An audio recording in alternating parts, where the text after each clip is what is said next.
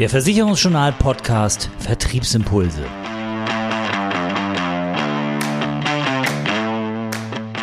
Unser Thema an dieser Ausgabe Einspruch Euer Ehren. Es geht um Haftungsfallen im digitalen Vertrieb und dazu haben wir einen spannenden Gesprächspartner.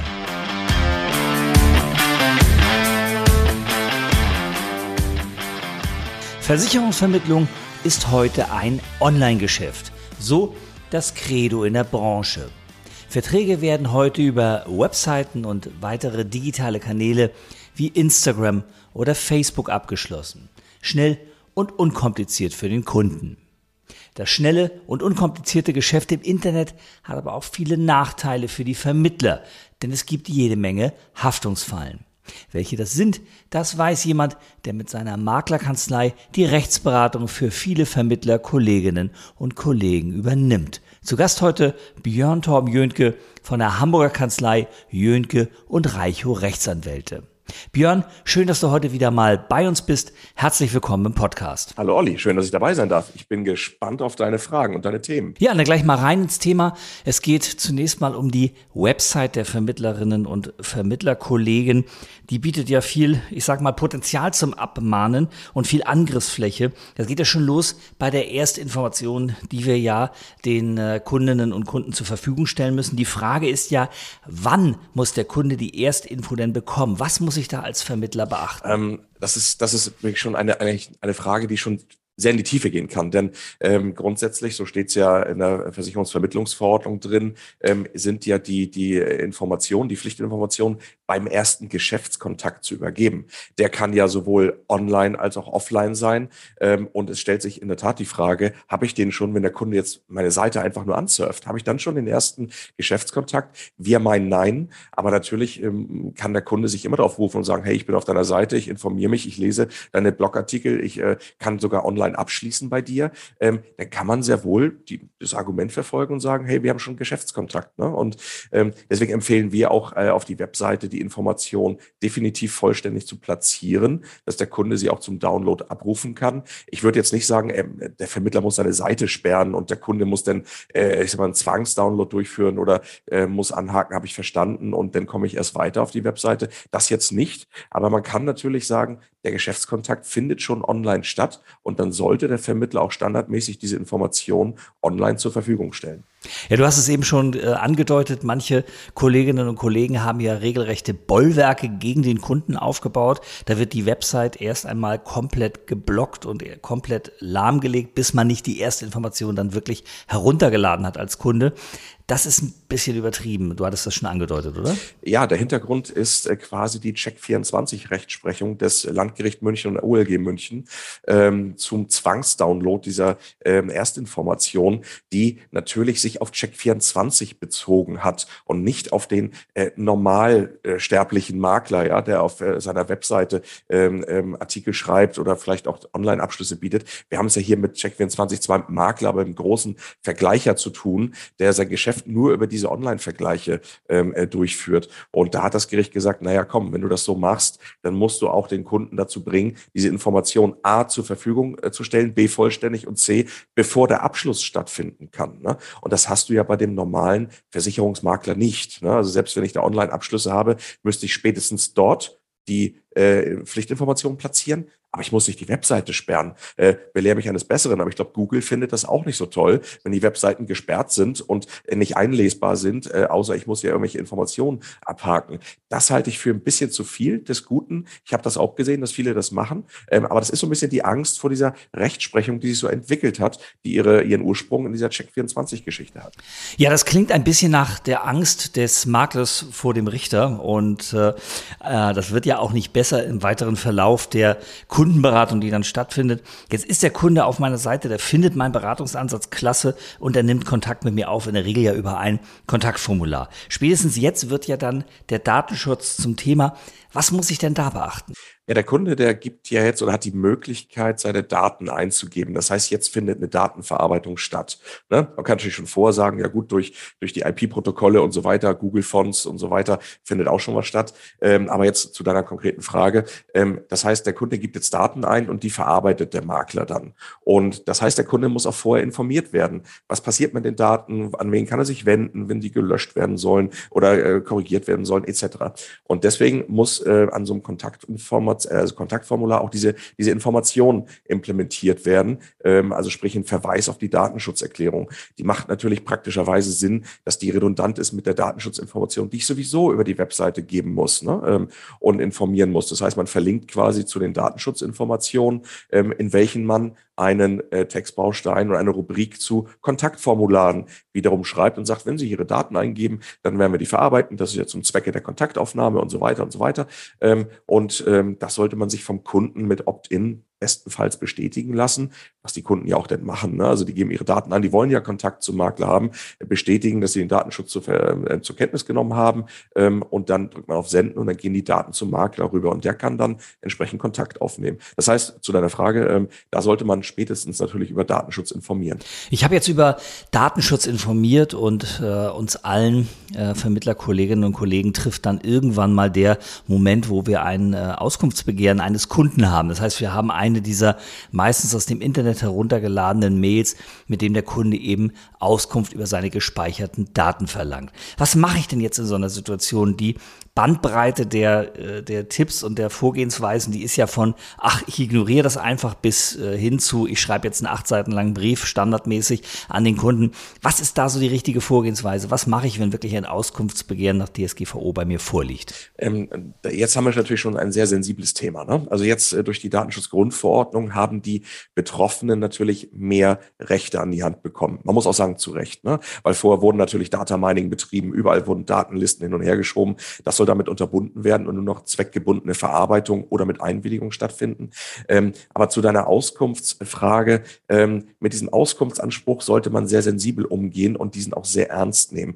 Denn gesetzlich habe ich eine Frist, wenn jemand Auskunft von mir haben will, von einem Monat zu reagieren. Das heißt, ignorieren ist, glaube ich, der schlechteste Rat, den man hier geben kann. Man sollte schon natürlich entsprechend reagieren, fristgerecht oder zumindest Fristverlängerung ne, oder irgendwie sowas dem Kunden schreiben, dass man noch Zeit braucht, das ist okay, aber man muss reagieren. Und dann kann man natürlich standardmäßig Auskunft geben. Das heißt, äh, wenn ich den Textbaustein mit dem Auskunftsanspruch bekomme, kann ich natürlich genauso antworten, sagen, folgende Daten habe ich von dir, lieber Betroffener, gespeichert. Und dann hat man seine, meinetwegen Kontaktformularangaben, Name, Adresse, Telefonnummer zur Kontakt Kontaktaufnahme und je nachdem, was ich sonst noch so habe, sollte ich den Kunden dann auch beauskunften. Jetzt geht ja in der Regel ein Auskunftsbegehren des Kunden einher mit einem Löschungsbegehren. Das heißt, der Kunde möchte, dass seine persönlichen Daten gelöscht werden. Jetzt will ich das als Makler vielleicht aber gar nicht, weil ich zum Beispiel haftungssicher die Anfrage aufbewahren will, damit ich beweisen kann, dass ich dem Kunden eine Beratung angeboten habe, die er dann aber nicht wollte. Was kann ich denn an Daten aufbewahren? Was darf ich an Daten aufbewahren? Was muss ich löschen? Wie gehe ich da vor? Wie äh, verhalte ich mich da möglichst äh, mit wenig Angriffsfläche? Ähm, das glaube ich, dass, ähm, also deswegen ist die Frage auch berechtigt, dass da so ein bisschen, ähm, ähm, also keine, äh, wie, wie soll man sagen, ähm, keine Gewissheit herrscht. Ne? Es ist auch so, dass jetzt ähm, Datenschutzgrundverordnung, vier Jahre alt, jetzt nach und nach die Urteile ja so reinplätschern, wie gehe ich mit diesen Auskunftssachen um. Ne? Und es ist so, dass ich äh, jedem Vermittler empfehlen würde, ähm, dass, äh, wenn der Kunde Kontakt aufnimmt und jetzt sagt, okay, Vertrag kommt nicht zustande oder ich, ich, ich mag dich nicht oder ich gehe woanders hin, ähm, keine Daten zu löschen, auf gar keinen Fall. Also keine Daten erstmal zu löschen. Denn ähm, die Datenschutzgrundverordnung gibt mir das Recht zur Verteidigung von ähm, ähm, ähm, ja, Ansprüchen, die gegen mich gerichtet werden, ähm, die Daten zu behalten. Und dazu würde ich auch raten, und zwar zwischen 10 und 30 Jahre. Dazu gibt es noch keine genaue Rechtsprechung, was zulässig ist, was nicht. Aber unter 10 würde ich die Daten niemals speichern, weil ich in Anspruch genommen werden könnte. Der Kunde könnte ja sagen, ähm, ja, da hättest du mir aber mal eine BU empfehlen müssen. So, und auch wenn er nur Interessent geblieben ist, ähm, kann der sich später ja auf einen anderen Standpunkt stellen. Und dann müsste ich nachweisen, hey, Moment, du wolltest das doch alles nicht. Du hast gesagt, die BU ist doof, die will ich nicht haben, ist mir alles zu teuer, will ich nicht. So, und das muss ich ja nachweisen können. Und auch in Verbindung mit der Vermögensschadenshaftpflicht muss man sich ja exkulpieren können und so weiter. Deswegen keine Daten speichern. Zu deiner Frage, was, was ist von Relevanz?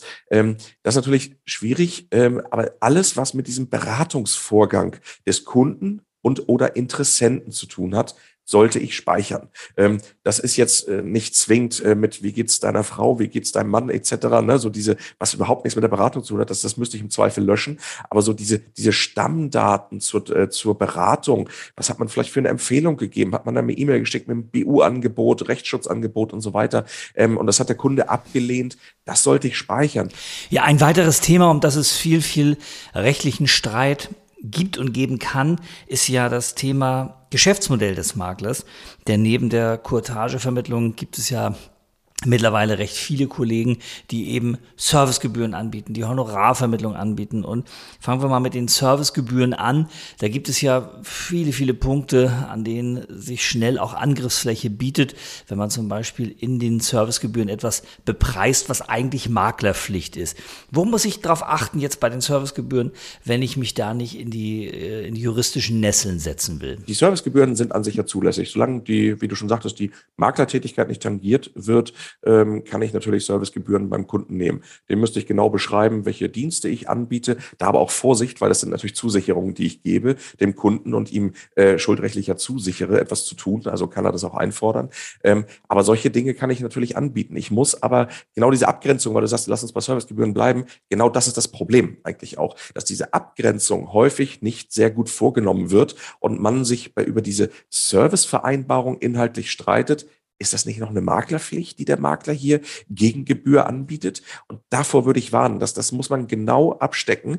Ähm, was mache ich cotagepflichtig oder, oder ähm, meinetwegen netto ähm, Vermittlungshonorare und was ist reiner Service bei mir als Makler? Das muss ich ganz klar abgrenzen und darf diese, diesen, ähm, ich sag mal, diesen, diesen dünnen Weg nicht gehen mit, ah, es könnte doch eine Maklerpflicht sein. Weil wenn es eine Maklerpflicht ist, dann kann ich dafür ja nicht doppelt abrechnen, sprich, ich kriege eine Cottage vom Versicherer und noch die Servicegebühr vom Kunden. Und das ist da so ein bisschen die Krux. Also Zulässigkeit ist gegeben, das kann ich alles machen. Das hat auch die IDD natürlich gerade jetzt äh, gebracht, also jetzt vor ein paar Jahren.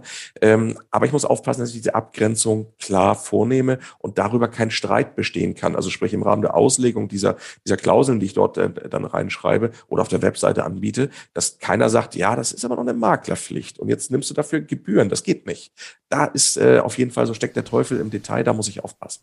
Ja, richtig. Zoff gibt es auch beim Thema Honorarvermittlung, weil dort ja auch die Begrifflichkeiten oft nicht klar sind, weil gar nicht klar ist, was darf ich als Vermittler eigentlich, wie grenze ich mich ab gegenüber einem Honorarvermittler oder Honorarberater. Worauf muss ich da achten, Björn? Da muss man deutlich sagen, dass im Prinzip dieses Geschäftsmodell der Honorarvermittlung nicht ähm, sehr transparent immer dargestellt wird. Das heißt, Makler, die, ich war ja selbst Versicherungsmakler, man macht ja viel für die Kunden, man will alles tun, ähm, stellen das aber häufig nicht klar dar, wofür ein Honorar genommen werden kann. Ne? Die stellen sich teilweise als Honorarberater dar.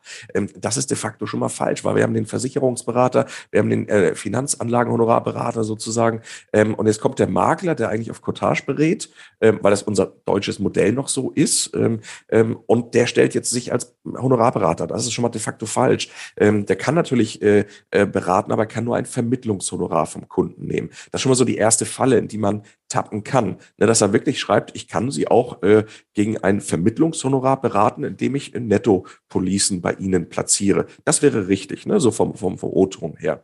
Und da ist, schon so die erste Fallstricke gegeben, die viele, wo viele einfach reintappen, das muss man sagen. Ähm, und ansonsten ähm, ist es natürlich durchaus möglich, ähm, Honorarberatung zu machen.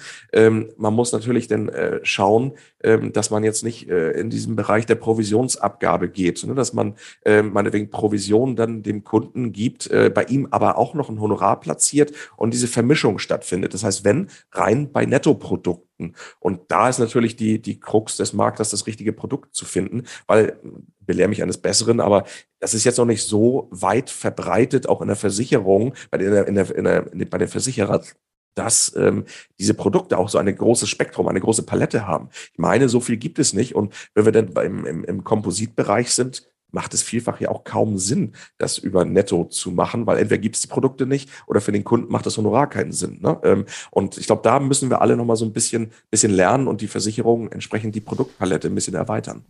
Jetzt haben wir beim Thema Servicegebühren noch einen anderen Bereich, der für Ärger sorgen kann, weil Vermittler relativ schnell eine rote Linie überschreiten, nämlich die rote Linie zur Rechtsberatung, zur Steuerberatung, die sie eben gar nicht machen dürfen. Worauf muss ich da achten? Wie gehe ich da am geschicktesten vor, wenn ich eben ja mich da nicht angreifbar machen möchte? Das ist eine sehr gute Frage. Wir sind im Prinzip genau ähm, bei derselben Antwort wie zu den Honoraren. Ich muss eine klare Trennung machen. Ähm, ich kann jetzt nicht zum Beispiel fremde Kunden meines Maklerunternehmens irgendwie rechtlich oder steuerlich beraten. Das geht nicht. Steuerlich sowieso nicht. Ähm, und rechtlich könnte ich es vielleicht vom, vom, von Expertise her, vom Know-how her, darf es aber nicht, weil es kein Bestandskunde ist. Ne? Bei Bestandskunden ist was anderes. Jetzt habe ich einen BU-Vertrag vermittelt. Der Kunde wird krank und sagt, was kann ich denn jetzt mit diesem Vertrag machen? Dann bist du als Makler in der Rechtsberatung. Ich mache nichts anderes, als dem Kunden genau das zu sagen, was der Makler aussagt. Du hast eine AU-Klausel, du hast eine Krebsklausel, du hast das und Verweisung und so weiter. Und da darf ich aber natürlich als Makler entsprechend beraten.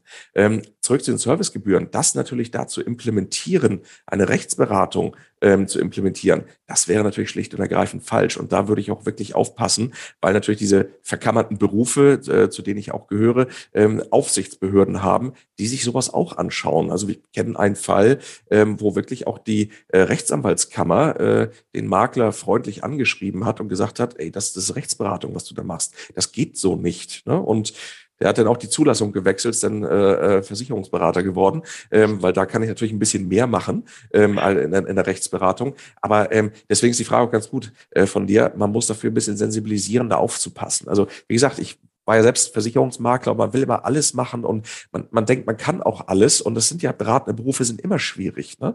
ähm, da ähm, sicher aufgestellt zu sein. Aber man muss da wirklich aufpassen, dass man so seine eigene Zulassung, seine eigene Erlaubnis einfach nicht überschreitet, weil da gibt es wiederum andere Berufe. Ne? Aber man kann natürlich äh, auch mit Netzwerken werben, dass man sagt, okay, ich als Makler habe ein Netzwerk zu Anwälten, zu Steuerberatern etc., die kann mein Kunde nutzen und so weiter. Das kann man natürlich alles so ein bisschen mit implementieren. Ja, implementieren ist ist ein gutes Stichwort, denn viele Maklerinnen und Makler, die implementieren ja sogenannte Bewertungssiegel auf ihrer Seite. Das heißt, Siegel, die Kundenbewertung widerspiegeln, die sagen, Mensch, äh, Kunde XY hat gesagt, du bist ein toller Makler, zu dir kann man gut gehen. Das sind ja Marketinginstrumente, die heute immer wichtiger werden. Aber da gibt es auch viele rechtliche Problemfelder, die jetzt auch relativ ja, neu aufgetreten sind. Was äh, muss ich da wissen? Ähm, also vielleicht ein, ein Schritt zurück. Wir haben äh, das UBG, äh, was ja durchaus für, für Makler ähm, ähm, dann auch äh, zuständig ist, wenn wir über Konkurrenten uns unterhalten. Ähm, ändert sich fast jedes Jahr. Also ich meine, die letzten zwei, drei Jahre hat sich das UBG immer geändert. Aber ähm, das kurz nochmal vorweg, äh, das gestatte mir kurz, es ist auch entspannter geworden, weil das UWG sich gegen diese Massenabmahnung verschärft hat. Das heißt, äh, seit drei, vier Jahren haben wir diese Massenabmahnungen gegen Vermittler nicht mehr auf dem Tisch, was echt wirklich entspannt ist. Ne? Ähm, das heißt, diese typischen, äh, typischen Abmahnungen, Datenschutz, da hast du ein Wort falsch oder nicht äh, belehrt oder Impressum hast du irgendwas falsch, das gibt es alles nicht mehr. Also das ist schon mal, da kann ich für Entspannung ähm, ähm sozusagen äh, äh, sorgen. Ähm, aber diese Kundenbewertung, die du jetzt explizit ansprichst, kommt aus der neuen UWG-Novelle aus Mai diesen Jahres, ähm, weil der Gesetzgeber gesehen hat, dass diese Kundenbewertung die man jetzt mittlerweile seit Jahren im Internet ja gibt, dafür sorgen, dass der Kunde auch abschließt. Hat jetzt jemand äh, meinetwegen äh, 1000 Bewertungen, könnte der ja besser sein als der Vermittler mit nur einer Bewertung. Das heißt, die Kunden werden psychisch beeinflusst durch diese Bewertung. Und da hat der Gesetzgeber gesagt, dann müssen die auch richtig sein. Dann äh, geht es nicht, dass man sich Fake-Bewertungen kauft ähm, und den Kunden dadurch eher falsch beeinflusst. Ähm, und daher kommt das Ganze. Und deswegen hat der Gesetzgeber gesagt, erstens, Bewertungen dürfen nicht mehr gefaked sein, die müssen richtig sein. Und zweitens, du musst darüber informieren, ähm, ähm, ob du dem nachgehst, ob du die äh, äh, quasi Authentizität darlegen kannst. Ist das mein Kunde? Habe ich den beraten und so weiter? Und das spaltet sich aber jetzt in verschiedene Pflichten auf. Wenn ich zum Beispiel, da möchte ich so ein, zwei, drei Themenkreise kurz ansprechen, wenn ich jetzt einen reinen Link auf meiner Webseite setze mit, hier kannst du meine Bewertung bei Google nachlesen. Das ist unkritisch. Da brauche ich nicht äh, weiter informieren. Da brauche ich gar nichts machen. Wenn meine Webseite selbst Möglichkeiten beinhaltet, dass mich der Kunde auf meiner Webseite bewerben, äh, bewerten kann, Ähm, dann muss ich schon informieren darüber, ähm, prüfe ich diese Bewertung oder prüfe ich sie nicht? Ja, also war das wirklich mein Kunde oder prüfe ich das nicht? Ich kann auch schreiben, ich prüfe es nicht. Ich prüfe die Bewertung nicht auf Korrektheit. Das kann ich auch machen. Ob das jetzt gut klingt für so einen Kunden, der das dann liest äh, über diese Informationspflicht, das muss jeder selbst entscheiden. Ähm, aber zumindest entsteht diese Informationspflicht. Fraglich ist es jetzt doch ähm, zu deiner Frage, nämlich wie ist es, wenn ich mich, wenn ich mehr Widgets einbaue auf der Webseite? Ja, Proven Expert zum Beispiel. Ähm, Proven Expert bietet Möglichkeiten, ähm, quasi dieses, dieses Logo einzubinden, auch die Bewertung schon mal grafisch darzustellen. Das erfolgt ja über Skripte, über, über sogenannte Widgets. Dazu schweigt sich der Gesetzgeber aus wie ich das mache. Ähm, als Anwälte sind wir natürlich immer ein bisschen vorsichtig unterwegs und ähm, nun kann man das Gesetz auslegen und sagen, es entsteht überhaupt gar keine Informationspflicht, weil das ist ja ein Fremdanbieter, ähm, auf den ich nur verweise. Nun könnte man aber sagen, ich binde das ja ein auf meine Webseite und mache mir das ja zu eigen. Und deswegen könnte diese Informationspflicht, wie gerade dargestellt, entstehen. Und dieser Ansicht folgen wir. Wir würden sagen, in dem Falle muss ich schon informieren. Und dann kann man das aber praktisch gesehen ganz einfach umsetzen. Unsere Idee äh, äh dazu oder unsere Empfehlung ist, ich mache einfach einen Link unter diese Bewertung und schreibe da einfach rein äh, Hinweise zu Kundenbewertung und verlinke dann beispielsweise ins Impressum äh, oder sonst wo auf der Webseite, wo ich einen kurzen Absatz dazu schreibe, wie ich damit umgehe. Und da könnte ich jetzt schreiben, ähm, ich prüfe die Bewertung nicht auf Echtheit, Punkt. Ich habe informiert. Ähm, oder ich prüfe die auf Echtheit. Oder ich äh, verweise auf die äh, Prüfung bei Proven Expert, weil ich glaube, die, die machen das in diesem Falle auch, ähm, dass die das äh, verifizieren. Und das kann man ja da darstellen und auch nochmal einen Link auf den Datenschutz bei Proven Expert darstellen. Und so kann man das im Prinzip lösen. Natürlich je mehr Möglichkeiten ich einbinde zur Bewertung, desto mehr muss ich auch informieren. Aber das kann man praktisch wirklich in paar Minuten, wenn ich die Seite selbst administriere, lösen das Problem. Und dann habe ich auch meine Pflicht, so denn sie überhaupt besteht, ähm, erfüllt. Kriegt man eigentlich äh, super einfach gelöst. Ein ähnliches juristisches Schlachtfeld wie bei den Bewertungen von äh, Proven Expert und anderen Seiten ist ja die Frage nach der Unabhängigkeit von Maklern. Darf ich mich als Makler als unabhängig bezeichnen? Oh, gute Frage, gute Frage. Äh, die Unabhängigkeit des Maklers, ähm, dazu gibt es natürlich auch Urteile, ähm, die jetzt nicht so den Einzelmakler betreffen, sondern meinetwegen äh, äh, größere Vertriebe oder auch Pools, die vielleicht gar nicht unabhängig sind, weil eine Versicherung größere Anteile hält an so einem Pool. Da gab es mal den 1 und 1 Assekuranz äh, ähm, äh, das Assekuranzmakler, also ein Pool, ähm, die dafür ein Urteil kassiert haben, weil einfach die, die Versicherung die größten Anteile hält und dadurch die Unabhängigkeit konterkariert wird, gesellschaftsrechtlich allein schon.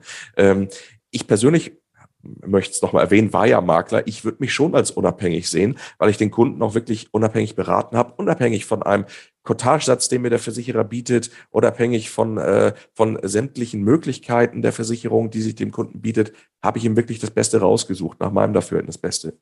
Und da würde ich mich schon als unabhängig darstellen. Und ich finde persönlich auch, dass es der Makler machen kann. Ähm, nur ist man natürlich nicht davor gefeit, dass Leute sich darauf einschießen und sagen, ja, unabhängig bist du nicht, weil du wirst vom Versicherer bezahlt, der eine Versicherer zahlt so und so viel Promille, der andere zahlt so und so viel. Und es könnte es ja sein, dass du den mit dem höheren Cottagesatz wählst. Ähm, da kann man durchaus drüber streiten. Ich persönlich bin der Auffassung, dass äh, die Makler in der Branche durchaus unabhängig sind, weil ich auch sage, sie sind halt kein Einfirmenvertreter, sie sind kein Mehrfirmenvertreter. Sie können alle Versicherungen im Prinzip vermitteln, die mit, Vers äh, mit Maklern zusammenarbeiten natürlich ähm, und deswegen eine Unabhängigkeit gegeben ist. Aber darüber kann man streiten. Es ist ein sehr sensibles Thema. Äh, viele Makler setzen das bewusst ein auf der Webseite als, als Wording im Rahmen der Werbung und viele auch bewusst nicht. Das muss man, man muss sich der Probleme einfach klar sein, dass sich da Abmahnungen ergeben könnten. Ähm, aber ich würde das entspannt sehen. Ich, äh, wir verteidigen äh, Fälle, wenn da welche kommen, bitte äh, an uns, äh, sich bei uns melden. Ähm, ich freue mich sehr, solche Unabhängigkeitsprobleme gern mal durchzusetzen vor Gericht. Ähm, wir haben durchaus solche Verfahren geführt, aber da sind wir im Mehrfachagentenbereich, die sich bedauerlicherweise sehr, sehr schnell als unabhängig darstellen, weil sie sich doch irgendwie als Makler fühlen und mittlerweile so viel Versicherungsanbindung haben, äh, dass man schon fast von allen sprechen kann. Aber die einfach rein rechtlich gar nicht unabhängig sind, weil sie rein gesetzlich im Lager des Versicherers stehen, nicht im Lager des Kunden. Und genau das ist bei dem Makler andersrum der Fall. Und deswegen würde ich persönlich sagen, der Makler ist unabhängig. Jetzt ist es ja so, dass viele Vermittlerinnen und Vermittler nicht nur viel Werbung auf ihre Website packen, sondern auch jede Menge Content. Das kann ein Blog sein, das können Downloads sein, das können Videos sein, das kann auch ein Podcast zum Beispiel sein. Das ist ja juristisch nicht ganz ohne, denn natürlich stehen Vermittler ja für das ein, was sie dort schreiben und am Ende auch behaupten und von sich geben. Und man munkelt, dass neben den Kollegen auch die Versicherer gerne mal einen Blick darauf werfen, was andere Vermittler so schreiben und das auch gerne mal abmahnen. In der Tat, ähm, da sprichst du natürlich auch ein, ähm, ein sensibles Thema an. Ähm, und völlig richtig, was ich schreibe, das muss auch richtig sein. Wenn ich jetzt sage, die äh, Pfefferminzia hat einen Tarif XY, der kann das, das, das, ähm, dann muss das richtig sein. Und hier muss man natürlich dann auch aktuell bleiben. Also wenn ich irgendwas schreibe, ähm, dann muss das auch aktuell sein. Äh, wir führen durchaus wettbewerbsrechtliche Verfahren, wo die Versicherer sagen, ja Moment, äh, wir haben fünf neue Tarife, die können das aber alles. Und du sagst, das geht gar nicht, das stimmt nicht, das ist unwahr. Ähm, und da laufen natürlich Vermittler äh, Gefahr, äh, Abmahnung zu kassieren, weil einfach der Inhalt falsch ist. Da muss man vorsichtig sein, was man darüber schreibt. Das muss natürlich richtig sein. So, was mache ich denn jetzt, wenn das Kind in den Brunnen gefallen ist? Wenn ich attackiert werde, wenn eine Abmahnung ins Haus flattert oder eben auch, wir hatten das ja schon, das Thema ein Auskunftsbegehren nach der DSGVO. Wie gehe ich denn da am besten vor? Wie verhalte ich mich, so dass ich den ja, Schaden und den Ärger möglichst gering halte? Also so blöde wie es klingt, aber ähm, auf gar keinen Fall Kontakt mit der Gegenseite, mit dem Abmahnenden aufnehmen. Ich kenne viele Vermittler, die, äh, weil sie es aus ihrer täglichen Beratungspraxis kennen, zum Telefon greifen und sagen, hey, was ist denn los? Ach ja, stimmt, das habe ich so gemacht, ja, mache mach ich nie wieder.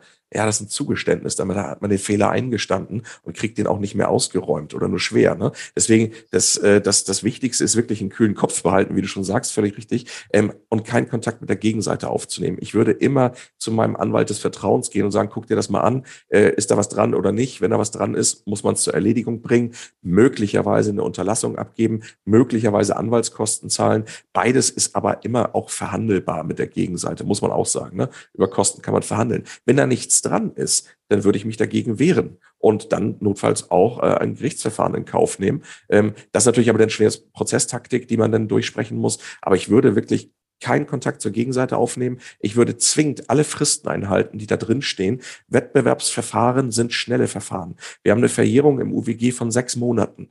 Ähm, das heißt, es werden alle Ansprüche ganz schnell auch gerichtlich geltend gemacht, wenn auf Fristen nicht reagiert wird. Das heißt, zwingend nicht äh, die E-Mail ungelesen im Posteingang lassen oder meinetwegen wegklicken, äh, weil könnte ja nichts dran sein oder was weiß ich. Man muss das wirklich ernst nehmen. Und ähm, dann zum Anwalt des Vertrauens gehen, das prüfen lassen und dann taktieren, wie geht man am besten vor. Ja, man sieht an unserem Gespräch schon, wie viele juristische Fallstricke es tatsächlich im Vermittleralltag gibt. Und wir haben ja bei weitem nicht alle aufgezählt.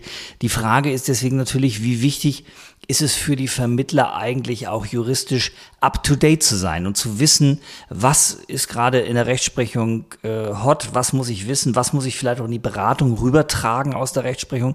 Wie wichtig ist es da, dass ich als Vermittler wirklich juristisch mich auf dem Laufenden halte? Ähm, ich würde sagen, bedauerlicherweise extrem wichtig, Klammer auf geworden, Klammer zu. Ne? Also allein schon unser Gespräch zeigt ja, wie viel so los ist am Markt und auch deine Fragen, die ja berechtigt sind, zeigen ja, dass da irgendwie äh, ähm, die, die Makler nicht, nicht richtig informiert sind, ne? weil das, wie du schon sagst, nicht deren Baustelle ist. Aber jetzt mal abgesehen von der Fortbildungsverpflichtung sowieso, die ja besteht für, für Makler, ähm, äh, wie für uns Fachanwälte ja auch, muss man natürlich darüber hinaus ein bisschen über den Tellerrand schauen. Und der Makler ist auch verpflichtet, höchstrichterliche Rechtsprechung zu kennen. Ähm, das heißt, ich muss natürlich wissen, wenn es ein BGH-Urteil zur Lebensversicherung gibt, dass ich die Verträge nicht mehr vermittel, ne? die möglicherweise hier Gegenstand solcher Verfahren sind. Ähm, oder ich natürlich auch schaue, welche, welchen Versicherungen geht's gut, welchen geht's nicht gut. Das muss ich natürlich alles wissen. Und da, äh, deswegen muss ich mich da up to date halten, auch über rechtliche Verfahren. Ähm, aber ich sag mal, das, das ist ja einfach gemacht. Da kann man sich äh, sämtliche Newsletter von äh, entsprechenden Kanzleien, zum Beispiel von unserer Kanzlei, eintragen. Wir hauen alle 14 Tage die aktuellsten Urteile aufbereitet für Makler raus. Ähm, und Da sollte man aber schon mal dann reingucken. Ne? Und es macht schrecklich viel Sinn, insbesondere auch für die Beratung mit den eigenen Kunden, zu wissen, was sagt denn jetzt der BGH zur BU? Was gibt es da Neues? Wie wird jetzt eine Klausel ausgelegt vom BGH? Ähm, das muss man dem Kunden ja alles auch entsprechend dann erzählen ne? und, und auch vor allen Dingen wissen und schauen, wie kriege ich das äh, in der Beratung ähm, umgesetzt, wenn es um den Bedarf geht, wenn es darum geht, dem Kunden die beste Versicherung, den besten Tarif zu vermitteln. Dazu muss man halt auch wissen, was gibt es an aktueller Rechtsprechung dazu. Jetzt nicht jedes Amtsgericht, jetzt nicht jedes Landgericht, ähm, aber die obergerichtliche, höchstrichterliche Rechtsprechung, das ist jetzt ja auch nicht immens viel, ähm, die sollte man aber schon, schon kennen. Ja, tatsächlich heißt es also up-to-date bleiben, was die juristischen Fragestellungen aus dem Vermittleralltag und der Kundenberatung angeht. Was dann ja immer so ein bisschen wundert ist, wie schlecht der Ruf der Versicherungsvermittler eigentlich ist, wenn man sieht, wie kompetent äh, man sein muss, wie viel Kompetenz man mitbringen muss, um eben im Alltag beraten zu können, aber auch juristisch zu bestehen. Es ist ja auch so, dass wirklich jedes Jahr irgendwas dazukommt. Ne? Nehmen wir die IDD, Versicherungsvermittlungsverordnung, LVRG 1, 2 etc., PP, MIFID und so. Also es kommt jedes Jahr irgendeine Änderung. On top noch sowas wie UWG, on top noch sowas wie Datenschutzgrundverordnung. Man muss immer mehr informieren, hat immer mehr Pflichten. Also es ist wirklich äh, bedauerlicherweise grauenhaft geworden, dass man als Versicherungsvermittler ähm, äh, ohne rechtliche Aufstellung des Unternehmens gar nicht mehr auskommt. Ne? Also man muss sich da schon irgendwie genau informieren. Ist vielleicht auch der Grund, warum wir so wenig Jungzuwachs haben in der Branche oder viele sich vielleicht eher größeren Vertrieben anschließen, weil es da natürlich ein bisschen vorgegeben wird und einfacher wird, mit Dokumenten umzugehen, mit Verträgen umzugehen, mit äh, Protokollen, Beratungsdokumentation umzugehen. Das ist schon schwierig für den einzelnen Makler und vielleicht auch jungen Makler damit umzugehen. Da muss man sich wirklich schon wirklich äh, umfassend informieren. Ein schönes Schlusswort. Björn, dir ist einmal wieder ganz herzlichen Dank, dass du mit dabei dabei warst. Danke, dass du uns hier Rede und Antwort gestanden hast zu den wichtigen juristischen Problemen im Vermittleralltag. Äh, herzlichen Dank für deine ja, Teilnahme heute hier. Sehr gern und bis bald. Ja, Wahnsinn, was für Anforderungen an uns Vermittlerinnen und Vermittler gestellt werden, wenn es um rechtliche Rahmenbedingungen unserer Vermittlungstätigkeit geht. Ähm, wichtig, dass man dort Björn hat es gesagt, auf dem aktuellen Stand bleibt, dass man sich dort informiert, damit man eben nicht in die diversen kleinen Fallen und Haftungsprobleme reintappen kann, die natürlich den Vermittleralltag ansonsten wahnsinnig erschweren. Auf versicherungsjournal.de bilden wir natürlich die aktuelle Rechtsprechung, die für uns Vermittlerinnen und Vermittler interessant ist, regelmäßig ab, tagesaktuell ab, damit man auch dort wirklich nichts verpasst. Also immer mal wieder reinschauen, Newsletter bestellen und natürlich den Podcast hören. Das war die aktuelle Ausgabe vom Versicherungsjournal Podcast Vertriebsimpulse. Zusammengestellt und gesprochen von Oliver Mest. Mehr Themen rund um die Beratung und für den Vertrieb gibt es täglich auf www.versicherungsjournal.de.